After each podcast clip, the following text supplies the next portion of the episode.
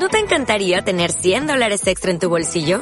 Haz que un experto bilingüe de TurboTax declare tus impuestos para el 31 de marzo y obtén 100 dólares de vuelta al instante.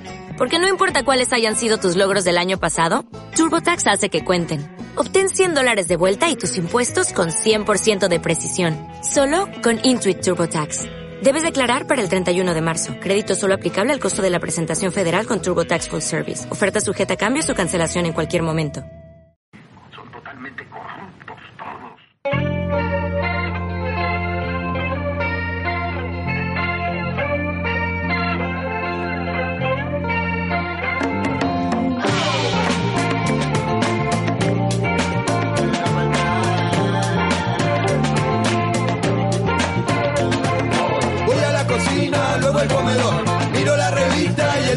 Me muevo para aquí, me muevo para allá. Norma Pla, caballo lo tiene que matar. Vienen con chorizo que ya va a llegar. Que cocinen a la madre de caballo. O a los hijos, si es que tienen. O a su amigo el presidente, no le dejen ni los dientes. Porque menen, porque menen. Porque menen se lo gana y no hablemos de pavadas. Si son todos traficantes. Y si no el sistema qué? No me digas se mantiene con la plata de los pobres, eso solo sirve para mantener a algunos pocos. Ellos transan, ellos venden, y es solo una figurita de que esté de presidente. De estaba Alfonsín, el que vende es otro gil, son todos narcos y de los malos. Y si te agarran con un ramo después que te la pudieron, se viene la policía, de seguro que va preso. Sube la balanza, el precio también sube, también sube la venganza y ahora va. Ahora que son todos narcos y el presidente es el tipo que mantenga más tranquila nuestra gente. Llega plata del lavado. Mientras no salte la bronca del norte, nos mandan para ay, ay, ay. Uy, uy, uy. ¿Qué me dicen del dedito que le meten de Jujuy? Ay, ay, ay. Hola, ¿qué tal? Bienvenidos a un nuevo podcast de Se acabó la pantomima. En esta ocasión, algo llamado la resignificación de la política, junto a Santiago Virgilio Padrón Romero y Paul Peñerrera Ceballos, un servidor Pedro Camilo Monteros Valdivieso, estaremos tratando de, de hacerlo dudar y de crear más dudas sobre conceptos que están instaurados en la sociedad. Les doy ya la palabra para saludar a mis amigos desde una Quito ya que está un poco más quieta en la normalidad. Empezamos por Santiago Padrón. Bienvenido Santiago, buenas tardes, buenos días en el Ecuador. ¿Qué tal compañeros? Sí, acá en Quito ya después de, la convulsión empieza el, el sosiego, empiezan también las reflexiones y obviamente una suerte de riego que hemos podido ver en Latinoamérica con las protestas también en Chile y en Honduras, que ahora justamente vamos a tratar con el tema de la política, siempre compañeros eh, intentando dejar sentado ¿no? bases primeras sobre el concepto y esto de entender que la política puede ser pensado como una ciencia y también como esta actividad la que la realiza ya el sujeto per se. Entonces así saludos, saludos compañeros y dejo abierto este magnífico tema que ahora nos concierne porque es parte de nuestra realidad inmediata. Bienvenidos. Y es el turno ahora para saludar a Paul Peñarrera Ceballos y que también nos cuente cómo vive este, este tiempo de ya de labores cotidianas, se ha vuelto la normalidad, cómo, cómo han vuelto las clases, cómo está la vida, Paul. lo normal de la anormalidad, ¿no? Esto es un país y me atrevería a hablar de un mundo que, que no tiene tiempo para la reflexión y al no tener tiempo para la reflexión, al no tener tiempo para el pensamiento, son incapaces de darse cuenta eh, los errores que, que se cometen, las brechas, las grietas que se están formando desde distintas perspectivas en un modelo de, de desarrollo y un modelo de Estado-nación que no da para más, que no funciona pero como las élites y los movimientos sociales están encaminados a no pensar, sino a imponer, es imposible que se pueda cambiar del sistema. Empecemos con todo. Vamos a empezar con todo y, y me, me generaba cierta gracia y estupor eh, un tuit de Carlos Martínez, un profesor que está radicado en Cataluña. Eh, actualmente yo estoy radicado en la Comunidad Valenciana en España y eh, estamos con las protestas de Cataluña que es, eh, a nivel mundial han tenido repercusión. Unas protestas que ya van por el sexto día y que han tenido, tienen entre sus consecuencias eh, mostrados por los medios de comunicación muchos destrozos, heridos, y es una, un combate permanente y algo que no se le ve solución. Eh, de hecho, para, para ilustrar un poco cómo está la situación, usted prende cualquier canal de televisión y constantemente están pasando flash. Hay algunos canales que se han dedicado a, transmitirlo al evento como un evento que, eh, canales generalistas, eh, como un evento que se está realizando y, claro, eh, hay posturas políticas y muchos reclaman a los medios de comunicación ciertas posturas políticas a favor del Estado y propagandísticos a favor de la labor de las fuerzas del orden y de una de las de las fuerzas que están en, pugna en esta contienda.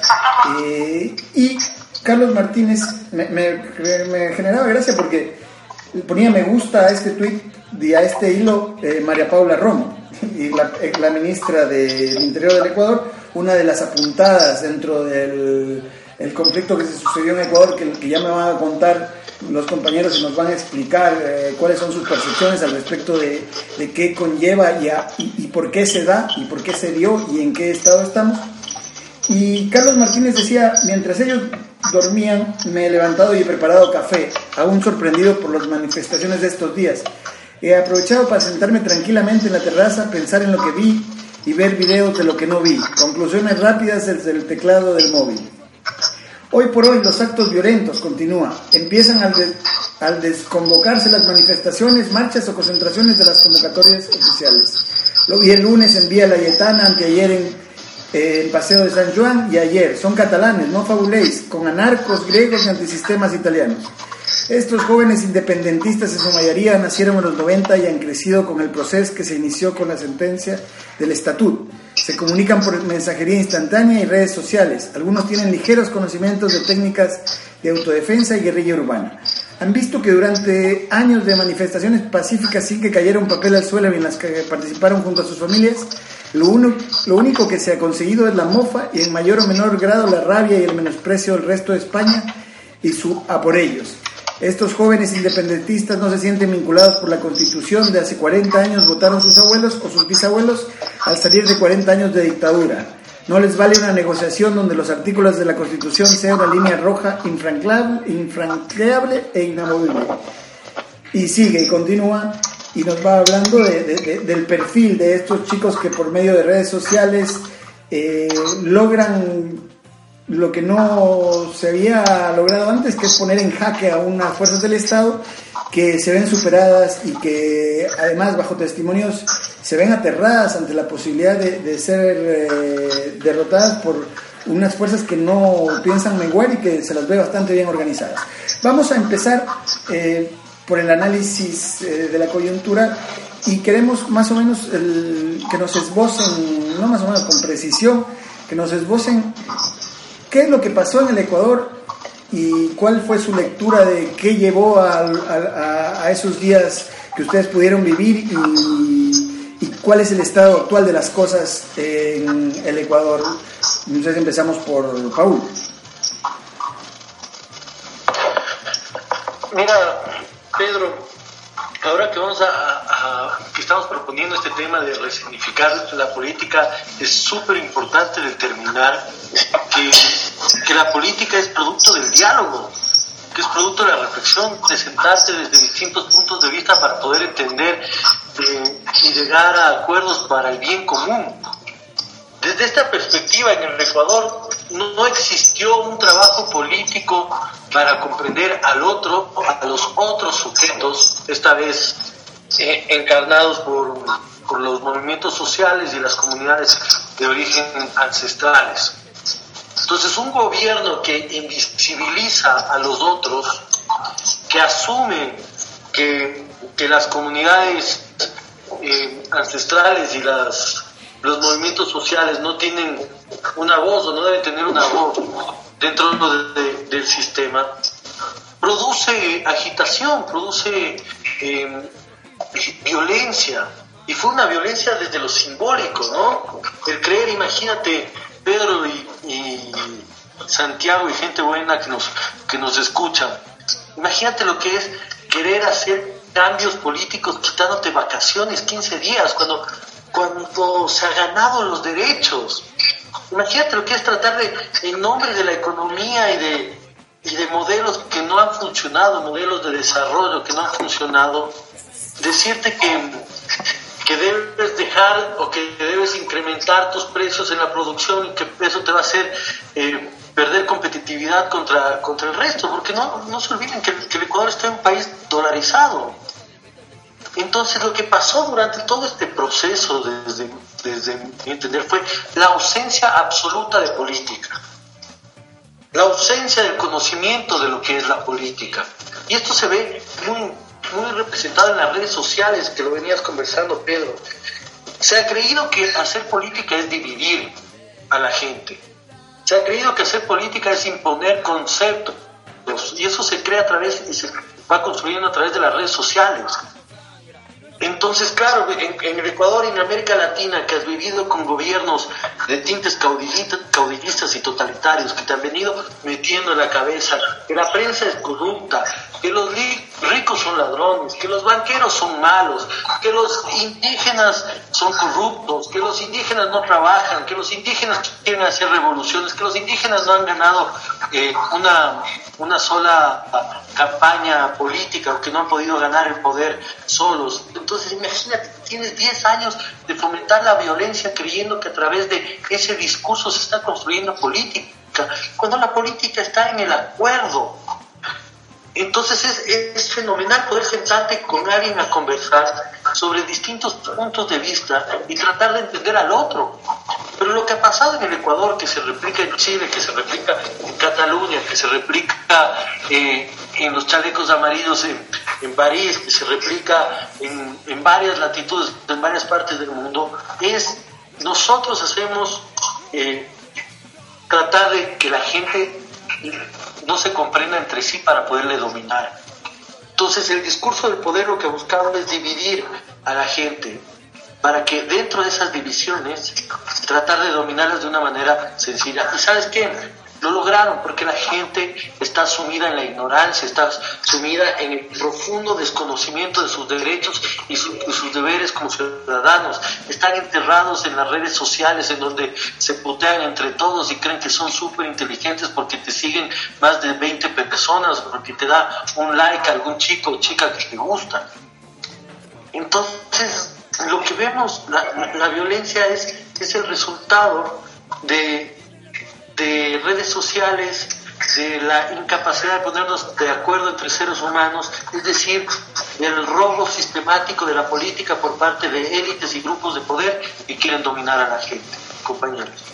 Hay una palabra que le, agarro el hilo a, Paul para introducir a Santiago y tiene que ver por, por esa violencia, ¿no? Ah, se habla desde, desde los grupos de poder de grupos violentos que vienen a atacar al Estado y mi pregunta, Santiago, es pero todo lo que viene, todo el manejo del poder, todo el manejo de los medios de comunicación, el manejo del discurso, ¿es violento? Es decir, ¿hay una respuesta violencia, violenta hacia la violencia?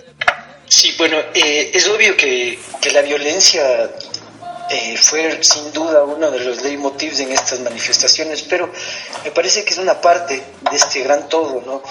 Eh, y que en el caso de Ecuador, como bien lo recalcaba Paul, eh, venía de un proceso de violencia, de, sobre todo de, de, persecución, de criminalización de la protesta social, y más o menos eso se lleva ya unos 15 años desde el gobierno del caído Lucio Gutiérrez, sin embargo se, se radicaliza con el anterior gobierno y lo que ocurre entonces es como que una olla de presión estaba a punto de, explotar, ¿no? Y, en la medida en que no exista el diálogo, justamente, que creo una de las palabras básicas ahora en llegar, eh, la política lo que intenta es abonar para que una sociedad se construya con calidad, ¿no? Y en este caso no se dio ese, ese, proceso quizás de, discusión, eh, hubo una imposición bastante absurda de lo que tenían que ser unas nuevas leyes económicas, eh, el resultado fue obviamente lo que todos ya conocemos de este levantamiento indígena en el que hubo infiltrados, hubo esta violencia, hubo, porque el movimiento indígena de entrada lo que mostró es una, una marcha bastante pacífica, bastante ordenada, obviamente las autoridades locales faltaron, ausentes, entonces las condiciones en las que ocurrió aquí en, Ecuador y el proceso que fue eh, germinando la violencia fue distinto de lo que pasa en Chile, me parece, de lo que está pasando en Honduras, de lo que pasa igual en, España, porque tiene estas características únicas quizás de este legado. Ahora, todas comparten sí algo, comparten, creo que el mundo en sí está compartiendo este, este hastío sobre las instituciones eh, estatales. Y ya no, ya no se siente una representación desde lo estatal. Y obviamente va generándose un discurso neoliberal que es el que al final, supongo yo, es el, que algún momento va a primar. Que ya podemos decir a, a, del mundo de Occidente que está viviendo este proceso neoliberal. ¿Y qué es lo que nos propone al final este neoliberalismo? Es, es esta ausencia también del Estado, ¿no? esta, esta posibilidad de que el sujeto se autodetermine, pero esa autodeterminación obviamente dentro del juego del capital y del mercado, lo que conlleva entonces a generar ideas de superación o de autosuperación, pero que al final son una trampa en la que uno se en sí misma, y volvemos a los problemas de los que habíamos empezado a hablar en los primeros eh, programas, y tiene que ver con esto, ¿no? Y el sujeto, este sujeto que se individualiza, que empieza a ser su propio amo, su propio ejecutor, su propio esclavo, además, crea su propio panóptico, la idea del emprendedor, del emprendimiento, es justamente eso, ¿no? es, justificar un sistema neoliberal que está dominando, que nos está aplastando y que dentro de la crisis latinoamericana debería, sí, obviamente, eh, manejarse este, esta, este discurso político, por eso les decía dividir en dos, ¿no? El actor político con la política como ciencia. Y la política como ciencia hubiese sido fundamental dentro de esta crisis. Lamentablemente nuestros actores políticos, que no son cientistas de la política, simplemente son faranduleros del, del, Estado, acaban, acaban, claro, tropezando. Y ese tropiezo genera, genera esto, genera muerte, genera destrucción genera, genera el paro de producción. Y entonces desde ahí es una óptica, les digo, quizás individual la que está ocurriendo aquí en Ecuador en relación a las otras fuentes, pero eh, del análisis que ahora nos proponen. Pero sí decir que, que al final les digo, es este, es, este gran sujeto neoliberal, este sistema que ahora nos está proponiendo otras nuevas formas de rendimiento autopersonal, de optimizar al sujeto, y para la, no una siguiente sección quizás yo quisiera hacer frente justamente a cuáles son las posibilidades del sujeto frente a esta reacción. Y, antes había un poder, un deber hacer que era el que formaba justamente la institucionalidad de un Estado y que forjaba también la, el ideario de sus, de sus sujetos, ¿no? de, sus, de sus formadores, en este caso los ciudadanos. Pero ahora estamos en el tiempo de un poder hacer, que si ya no tiene límites, entonces el límite se lo impone uno mismo. Desde ahí les digo, claro, las redes sociales equivale a ser el like, puede ser el detonante, sin embargo creo que estas son o podrán ser quizás las últimas grandes muestras de, descontento social con ese nivel de violencia y, con ese nivel de, no sé, de destrucción porque al final lo que estamos haciendo es un enfrentamiento entre prójimos, ¿no? Y va por un lado también de este podcast del tema de la resignificación de la política, debido a que de alguna manera parece que ese conversar, ese, ese diálogo para ponerse de acuerdo en, en, la administración de los bienes para, de todos, del, bien común, eh, como se ha perdido de alguna manera, ¿no? Y se ha perdido precisamente por, por esos políticos cómo han significado e-, esa palabra y, el significado que le han dado. La política viene del latín politicus y del griego antiguo politiqué, que significa de, para o relacionado con los ciudadanos. Y es aquí donde se puede, si hallamos desde la etimología, es donde, desde donde podemos encontrar que se ha perdido ese significado. ¿Por qué? Eh, trataba de preparar este podcast y me puse algunas películas y la primera que, que me vino a la memoria fue La Ley de Herodes, eh, que es una película del, a ver, de 1999 de Luis Estrada, que tiene una trilogía que muy recordada en México, muy famosa en México, que es La Dictadura Perfecta, y El infierno. Son tres que, tres que hace desde una perspectiva cómica la estructura del Estado mexicano al siglo XXI.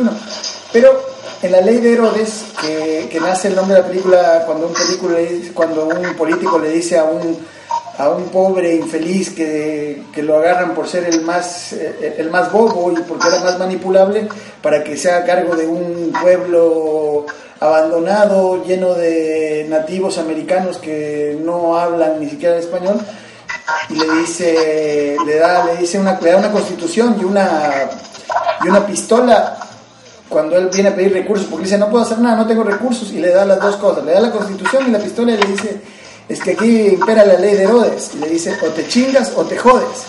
Entonces, eh, a partir de eso, de que le dice ese consejo, con la pistola y con la constitución él logra controlar absolutamente a todo el pueblo, ¿no? Y cuando la constitución se le hace, le queda pequeña, este personaje que es interpretado por Damián Alcázar, eh, el alcalde, o, lo resuelve a los tiros, o lo resuelve con la fuerza del aparato estatal, que es básicamente la pistola, y eh, o lo resuelve corrigiendo la constitución. Él, él hace reformas a la constitución al antojo que a él le convenga para poder administrar.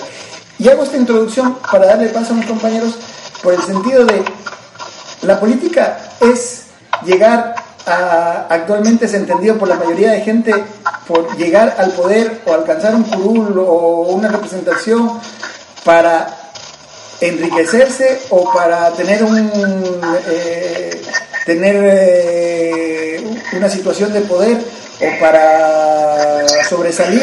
¿Ustedes qué piensan, muchachos? Lamentablemente lo que ocurrió en, Latinoamérica es que justamente tras la formación de los y ya la consolidación de los estados-nación que se da a finales de eh, mediados del siglo XX, perdón, es cuando ya realmente se consolidan los países, ¿no? Y, y, ahí empiezan a surgir ya realmente los criterios políticos. Pero estos criterios políticos sí eran bastante antojadizos, es decir, las lecturas que se hicieron de Marx dentro de los socialismos que, surgieron en América Latina, eh, no llegaron a entender las coyunturas también que ellos vivían dentro de sus propias circunstancias. Entonces, lo que nosotros al final vivimos como derrotero político en estos 200 años, teniendo esa posibilidad, te digo, bueno, cuando hubo la, revuelta liberal, que acabó siendo la misma pendejada, y te digo, esta revuelta que, aparentemente venía progre con el tema de, Cuba y, de todos los movimientos socialistas y, la reivindicación del indigenado en, la mayoría de países de, de América Andina, entonces lo que ocurrió era como que se planteaba un panorama interesante. Sin embargo, la política como institucionalidad aprendió a comerse a los sujetos, aprendió a comerse a la comunidad, aprendió a comerse a la base. Entonces son procesos corruptivos que, que, ya maneja el mismo Estado, que se manejan desde el Estado y que me parece que lo que hizo, o sea, simplemente es es acaudillar a un criollo, ¿no? Y, la política ahora se convierte en eso, en una linda posibilidad, claro, de crecimiento económico, de, fama inclusive, de, posibilidades únicas de relacionamiento, pero la actividad política per se ya no, no tiene ese valor, es decir, el sujeto político ya no es eh, esta figura imponente, ¿no? Esta autoridad que sí generaba tal vez el respeto, la, generaba la dignidad del mismo pueblo. Actualmente esto quedó simplemente para, para el recuerdo. Me parece que la política se ha convertido en, en los el momento especial para que titireteros hagan jugar ahí a sus payasos y, sigan así sobre el sufrimiento del pueblo enriqueciéndose unos pocos. Porque pensemos que, bueno, esto sí también me parece que ya es mundial. El crecimiento de la pobreza en el mundo es significativo, sobre todo en los últimos 15 años, y la mala distribución obviamente de la riqueza que acaba siempre entre cuatro cabezas en los estados. Y eso nos pasó también este último tiempo. A la política como, como eso, ¿no? Como quizás también como una posibilidad de mafia en la que uno se puede enquistar y asegurar generaciones para su, para su familia, ¿no? Es, es eso, así como lo estoy analizando ahora, les digo, dentro de este panorama que yo puedo mirar en, en que ya no encuentro tampoco eh, posibilidades filosóficas con, con, los discursos políticos, cuando encuentro más bien en cada discurso un vacío a las palabras, un vacío a la significación y obviamente un vacío a todo lo que significa el, el, sistema democrático político, ¿no?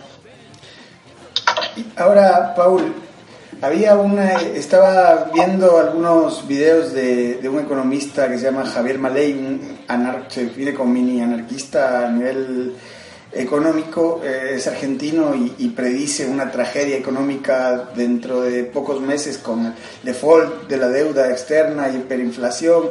Y, y bueno, y él, y él dice, y yo no voto, o sea, yo no voto hace mucho tiempo porque todo dice y gritando, es un personaje estrambótico, pero gritando dice así como, díganme, un político que no, todos son unos ladrones, dice, todos son unos ladrones, yo no pienso votar porque todos lo han robado, o sea, y parto de ahí por, por cómo entender esta, esta palabra política, lo mismo que le decía Santiago, cuando, si vemos Ecuador, para poner el ejemplo, es un país eh, muy rico en recursos naturales. ¿Cómo explicar eso? ¿Cómo explicar que, que, haya tanta pobreza, que haya tanta desigualdad? ¿Cómo explicarías tú, Paul? Chévere. Eh, quiero, quiero empezar, yo siempre tengo mi, mis frases acá, y una de ellas es de, Simón Rodríguez. Simón Rodríguez lamentablemente no ha sido tan estudiado porque lo, lo, han querido opacar con la figura de Bolívar, pero sin Simón Rodríguez no podemos entender cómo se construye los conceptos aquí eh, de política o de, o de pensar eh, el territorio. Entonces Simón Rodríguez dice, se forma esta pregunta, ¿dónde iremos a buscar modelos? La América española es original. Original han de ser sus instituciones y su gobierno, y original de fundar unas y otras. O inventamos o erramos. Lamentablemente, la voz de Simón Rodríguez se ahoga en todo el proceso de, creación de países, de todo, en todo el proceso independentista, debido a una élite que lo único que logró es copiar. Copiar modelos de desarrollo, copiar instituciones caducas, copiar modelos que no servían para América, que no se podía entender a, América desde, desde lo mismo que, que hicieron los, los, padres de la patria en Estados Unidos o desde lo mismo que hicieron los franceses en la revolución. No se podía. Además que se estaba resignificando a través de todo un modelo de, de los Borbones, que también es es importante retomarlo y entender cómo, cómo España concibió a, a, las colonias sin ser colonias. Desde, esa, desde este caos que se forma el tratar de copiar, se siguen manteniendo palabras, y para responder la, la, la pregunta del pueblo, se siguen manteniendo palabras como lo estatal. Entonces lo estatal te alejan a ti, te roban la palabra estatal a la comunidad y te hace parecer que eso es un tema lejano de, de político. Cuando lo estatal no existe sin la comunidad, sin el ser humano que aporta para, para entender eh, cómo construir eh, el país bajo el bien común. Lo mismo pasa con la política, Pedro. Son palabras que nos robaron, nos robaron a los ciudadanos de a pie, nos robaron a la gente que, que lee, a la gente que, que, conversa, a la gente que discute, para hacernos creer que es solo parte de, de una élite determinada que, que está relacionada con el poder. Y hay algo que no es verdad. La política no es poder per se. La política es la búsqueda del bien común a través de la, de la conversación y del diálogo. Pero como prostituyeron a la palabra, asumen que el ser político te da un poder y que ese poder lo puedes mal utilizar de acuerdo a lo que tú necesites o de, acuerdo a lo que crees. ¿Y sabes cómo se produce esa confusión? Con esa bendita palabra democracia. Como un montón de idiotas votaron por mí, entonces yo tengo el poder de hacer lo que me da la gana. Eh, y ahí se, se ven cómo se forman estos cargos políticos, que no son cargos políticos, Pedro, son cargos de poder. Entonces, entregar el poder a, a ciertos tipos mafiosos, narcotraficantes, torpes, eh, ignorantes, me permite seguir manejando o manipulando una masa. Por esa razón yo no estoy no estoy de acuerdo con lo que dice eh, Santiago, con, que se han consolidado los estados-nación. Todo lo contrario, yo creo que estas manifestaciones, lo que pasa en Cataluña, en Chile, lo que pasó en, Quito, lo que pasa en otras partes, muestran que el estado-nación no está consolidado y que el estado-nación está sufriendo lo mismo que el capitalismo, que es un declive absoluto. No creemos en esos colores que nos da la bandera porque ese simbolismo ya no nos implica una relación con, la tierra. Entonces, ¿qué, ¿qué es lo que ocurre? Y con eso sí estoy totalmente de acuerdo con el Santiago. Hay un vacío de significación. No, no tenemos cómo ordenar esa significación de la política, de, esa palabra que, nos, que nos han prostituido. Por eso nuestra propuesta en, el podcast de hoy de, de, resignificar palabras, para volvernos a apropiar de esas palabras y tener una guía o un, una forma de, iniciar los cambios. Con respecto, y lo último que, me hace mención, a, escuchar a, economistas, siempre cuando me hablan de economistas, yo, yo digo que son, eh, que nunca dan pie con bola a los economistas. Los economistas son peor que, la gente del clima, Pedro. Siempre están con un montón de teorías y un montón de, visiones y, y nunca, nunca aciertan una. Entonces, ¿qué es lo que ha pasado con, estos modelos de desarrollo y estas propuestas económicas, sean de izquierda o de derecha? Son puro bla, bla, bla. No sirven para nada. Lo único que ocasionan es, que la gente crea que, es difícil entender algo que se ha hecho por siempre, que es manejar dinero y recursos para el bien común. esta gente pierde el tiempo estudiando. Deberían de capaz ahí lo aciertan un poco más compañeros. Vamos a sacar esta pantomima de una vez. Vamos a terminar y vamos a acabar la, acabar la pantomima, la primera parte. Eh, simplemente hacer un recuento un poco y, bueno, decir que estamos tratando de resignificar algo que, que, me gusta mucho de lo que dice Paul, de en, la política no es poder per se, y en eso creo que compartimos los tres, y se ha entendido como la política es la manera de tener poder para hacer cosas, pero en realidad la política no es eso, la política es la capacidad que tenemos los humanos de gestionar los recursos, de ponernos de acuerdo para gestionar la, cosa común y los bienes comunes y para, eh, lo cual también me parece un poco pretencioso eh, de alguna manera de los humanos para administrar los recursos que nos da la naturaleza, ¿sabes? O sea, porque es como nosotros estamos por sobre la naturaleza y esta y la vamos a domar. Entonces me parece un poco pretencioso de parte de los humanos, pero eh, básicamente la política entenderlo como es, la manera de entendernos para poder convivir en paz y para poder administrar de la mejor manera los recursos, cosa que no pasa.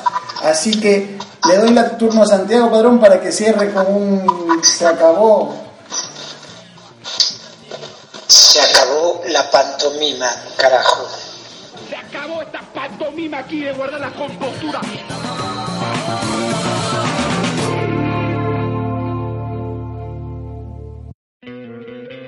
¿No te encantaría tener 100 dólares extra en tu bolsillo? Haz que un experto bilingüe de TurboTax declare tus impuestos para el 31 de marzo y obtén 100 dólares de vuelta al instante. Porque no importa cuáles hayan sido tus logros del año pasado, TurboTax hace que cuenten Obtén 100 dólares de vuelta y tus impuestos con 100% de precisión. Solo con Intuit TurboTax. Debes declarar para el 31 de marzo. Crédito solo aplicable al costo de la presentación federal con TurboTax Full Service. Oferta sujeta a cambios o cancelación en cualquier momento.